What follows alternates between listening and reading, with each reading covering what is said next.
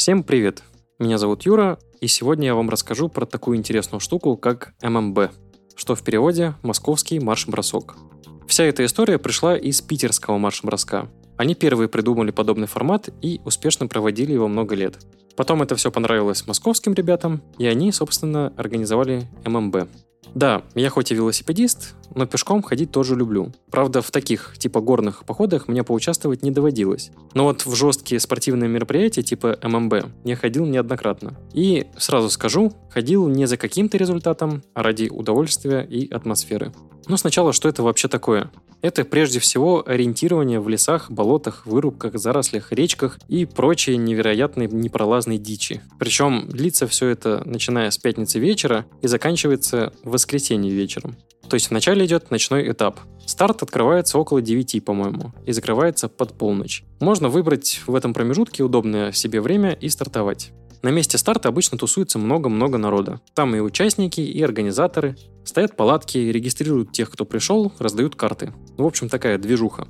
Но хочу сказать, движуха начинается еще в электричке. ММБшники отличаются от всех нормальных людей наличием рюкзаков, трекинговых кроссовок и вообще остальной такой снаряги. Кто в лосинах, кто в чем. И по дороге к старту обычно идут очень оживленные разговоры о прошлых ММБ. Какие были загадки, какой стратегии придерживаться, что есть, что пить, бегать или не бегать. Да, на ММБ есть два вида людей. Одни это спортсмены, другие это туристы, типа меня, которые идут быстро, но пешком, очень редко переходя на бег. А, ну есть еще и третья каста, это псевдоспортсмены. Они обычно очень быстро бегают от КП до КП и отдыхают на каждой точке. В итоге их средняя скорость ничем не уступает туристической. Да, и в защиту ходаков хочу сказать, что был мужик на одном из прошлых ММБ, который без бега вошел в десятку из 1200 команд. Так что тут решает не только скорость, но и, собственно, ориентирование. Как ты решил бежать до точки, какие выбросить из своего маршрута, как ты решил загадки и так далее. Да, людей на этом мероприятии много. Однако не помню, с какого года организаторы решили ограничить их количество. Сделали они это с помощью своей внутренней системы рейтинга. Теперь точно на ММБ могут попасть участники прошлых соревнований, которые заняли неплохие места. Те, кто занял места похуже, должны показать средний результат несколько раз подряд. А те, кто совсем никогда не был на ММБ, должны получить приглашение от более опытных участников. И, наверное, это правильно. Все-таки это не прогулка в парке, это жесткое испытание, в котором нужно пройти пешком по бездорожью, с мокрыми ногами, в грязи, за два дня и одну ночь около 100 километров. Итак, я недорассказал об этапах и сути. Первый этап – ночной. Дают одну двухстороннюю карту из непромокаемого материала. Хочешь – топи в болотах, под дождем, как угодно. Ничего с ней не приключится. Однако можно все-таки попортить изображение и важные элементы, если карту сильно перегибать. На карте контрольные точки – КП, которые нужно найти. Для каждого КП есть описание, которое называют еще легендой. Что-то вроде такого. Заболоченная поляна на северо-западе, тройная береза в корнях. Или такого. Восточная часть старой вырубки, мегапень, на его южной стороне. Есть обязательные КП, есть необязательные. Если выпускать обязательные, то, понятное дело, дисквалификация с соревнований. Если не обязательные, то идет штраф по времени. Обычно от 30 минут до полутора часов. Обязательные КП делают, я так понял, чтобы толпа народа шла в каких-то местах желательно по одному пути. Ну, чтобы не выходил народ, к примеру, в места, где идет вал леса. Или чтобы переходили скоростную трассу по подземному переходу в одном месте. И так далее. Вообще, ночной этап самый веселый. Сил еще много, народ от станции к месту старта и после самого старта много. Вот идешь ты даже по азимуту где-нибудь в темноте, ну, с налобным фонариком, само собой. Под ногами вода по колено. Но светлячки то тут, то там шарахаются между деревьями. Кто песни орет, кто подбадривает друг друга. Многие мокрыми становятся с самого начала. Бесполезно пытаться выйти из воды сухим. Распространенное явление – это мокрые ноги еще до старта или в самом его начале. Поэтому на эту тему нужно тоже быть подготовленным. Проблема мокрых ног кроется не в холоде и страхе заболеть, как нас учили в школе и родители. Мокрые ноги – это увеличенный шанс их стереть и не дойти до финиша. И именно стертые ноги, а не усталость – основная причина сливов на ММБ. А точек слива, спасибо организаторам, хватает. На карте нарисованы автобусные остановки с расписанием и куда оттуда можно доехать. Так что же делать с мокрыми ногами, спросите вы? Рецептов тут на самом деле много, и каждый находит оптимальный для себя. Но в первую очередь это, конечно, носки. Те к которым мы привыкли в городе, убивают ногу еще на первом этапе. Трекинговые носки имеют уплотнение в области пяток, пальцев и местах возможного трения. Помимо этого, они сделаны так, что не сбиваются в складки. Тем не менее, просто одеть носки подобного рода недостаточно. Кто-то начинает за неделю-две ежедневно на ночь мазать ноги специальными кремами, чтобы нога меньше впитывала влагу. Кто-то клеит пластыри и еще сверху водоотталкивающий крем. Лично я для себя нашел рецепт такой. Да, за две недели начинаю ноги обрабатывать кремами, и перед самым началом, перед тем, как идти к старту, мажу ноги Боро Плюс и надеваю под кроссовки неопреновые носки. Это, конечно, штука такая, не для всех, потому что такие носки, по идее, не для ходьбы. Но мне супер удобно. Ноги не стираются, и при этом им не так холодно. Вообще, это тема каждого ММБ. За пару станций вся толпа ММБшников, набитая в электричку, снимает носки и начинает мазать ноги кремами. Вагон заполняют запахи клубнички, земляники и боги знают еще чем. Да, выглядит неэстетично, но зато есть результат. Перед тем, как говорить про следующий после ночного этапа, хочу рассказать пару слов о снаряге и еде. Так как мероприятие все-таки имеет больше спортивный характер, а не туристический, кушать приходится на ходу кроме одной ночевки между субботой и воскресеньем. Об этом расскажу далее. И на такой перекус в дороге у меня обычно были такие пакетики, распиханные везде-везде. Каждый пакетик – это одна еда. В один входит пару кусочков сыра, пару сырокопченой колбасы и что-то сладкое. Выбор такой, конечно, не случайен и придуман не мной. Так собрано для количества калорий, элементов и поддержания баланса. Без сладкого в ММБ выжить сложно. И дело именно в той энергии, которую это сладкое способно дать. Конечно, есть еще энергетические батончики и гели. Но и того, и того я беру обычно немного. По снаряге тоже интересная история, так как в весе надо экономить просто максимально. Чем меньше с собой несешь, тем легче идти где-нибудь на 50 километре пути особенно. Некоторые изгаляются совсем жестко, взяв с собой вместо палатки так называемое космоодеяло. Это такая спасательная штука типа фольги. На ней в случае чего перетаскивают человека, и она способна отражать тепло если надо пересидеть, переждать, дождаться помощи.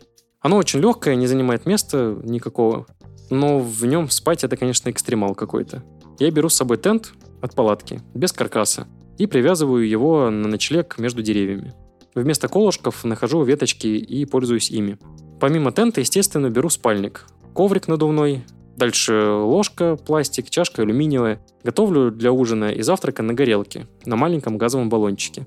Ну, как готовлю? Там только кипяток сделать и залить его в пакет сублимата.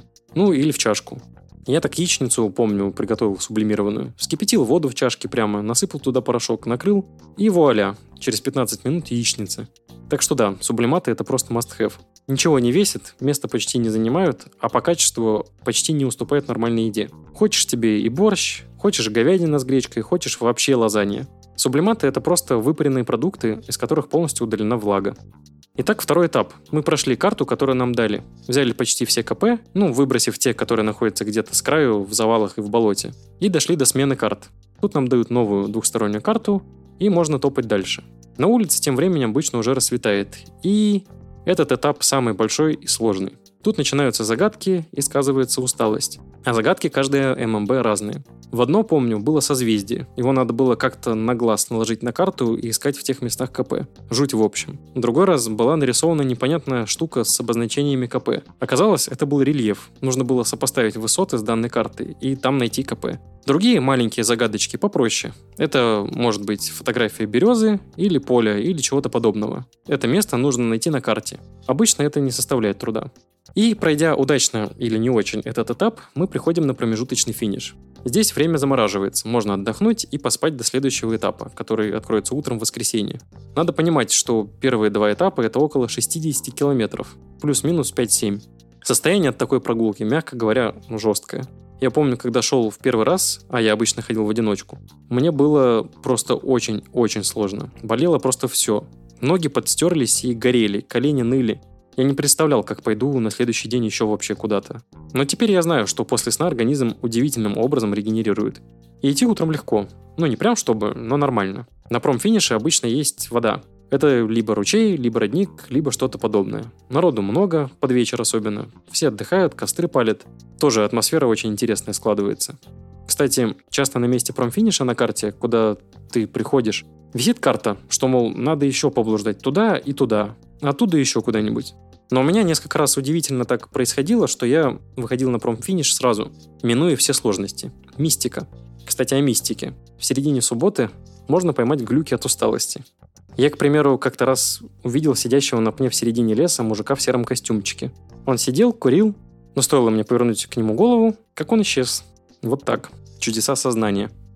Третий этап, последний, как правило, поменьше и полегче остальных, но не намного. Километров 30-40 пройти придется все равно. И загадки даже какие-то могут быть. Ну, кайф, конечно, внеземной – это финиш. Когда уже понимаешь, что осталось совсем немного, на деревьях флажки висят, указывая путь. И в конце палатки. Судьи в ядовитых зеленых жилетках, народ чаек разливают. Ну, в последнее время еще стали мужики продавать пиво и так далее. И это не очень приветствую. И помню, был такой классный финиш. Он был на реке весной. Было тепло, солнышко светило. Приходишь ты на финиш. Отмечаешься, а дальше тебя перевозят на лодке такой. Или, вернее сказать, паромчике ручном. На другую сторону реки. Еще и искупаться можно было. Круто. Еще в последнее время появилась такая штука, что можно чистые вещи передать судьям на старте, чтобы они их перевезли на финиш. Не нужно нести с собой лишний вес в виде чистых вещей. Да, забыл еще рассказать про всевозможных спонсоров, которые попадаются по пути. Они могут стоять на каком-то КП или обязательном КП, разливать чаек, колу, фанту, могут накормить апельсинками. Очень легко можно так выпасть и надолго засесть. Хотя нужно все время помнить, что это дополнительная тема и лучше долго на нее не отвлекаться. Помимо чека у них бывают акции. Например, первый сотник, кто не пропустил до этого ни одного КП, раздают банданы. А так, смысл их участия понятен. Это спортивные туристические магазины, которые себя таким образом рекламируют. Ну а спортсменам лишний раз отдохнуть и поесть, попить вкусняшек. Профессионалы да, лидеры тут обычно профи, с которыми очень сложно конкурировать. Всегда игнорируют такие точки и бегут сразу дальше. Я еще помню такую штуку, что вот каждая ММБ, ты идешь где-нибудь в середине, сил нету, и думаешь, вот больше никогда не пойду сюда. Вот ноги моей больше на этом мероприятии не будет. А обратно едешь на электричке и уже по-другому так думаешь. А классно было ведь на самом деле. В общем, ММБ, проводящееся два раза в году, весной и осенью, такое жесткое, но при этом интересное для туристов и спортсменов приключение. Про него можно говорить много и долго, но атмосферу можно только почувствовать самому. А на этом все. Всем пока.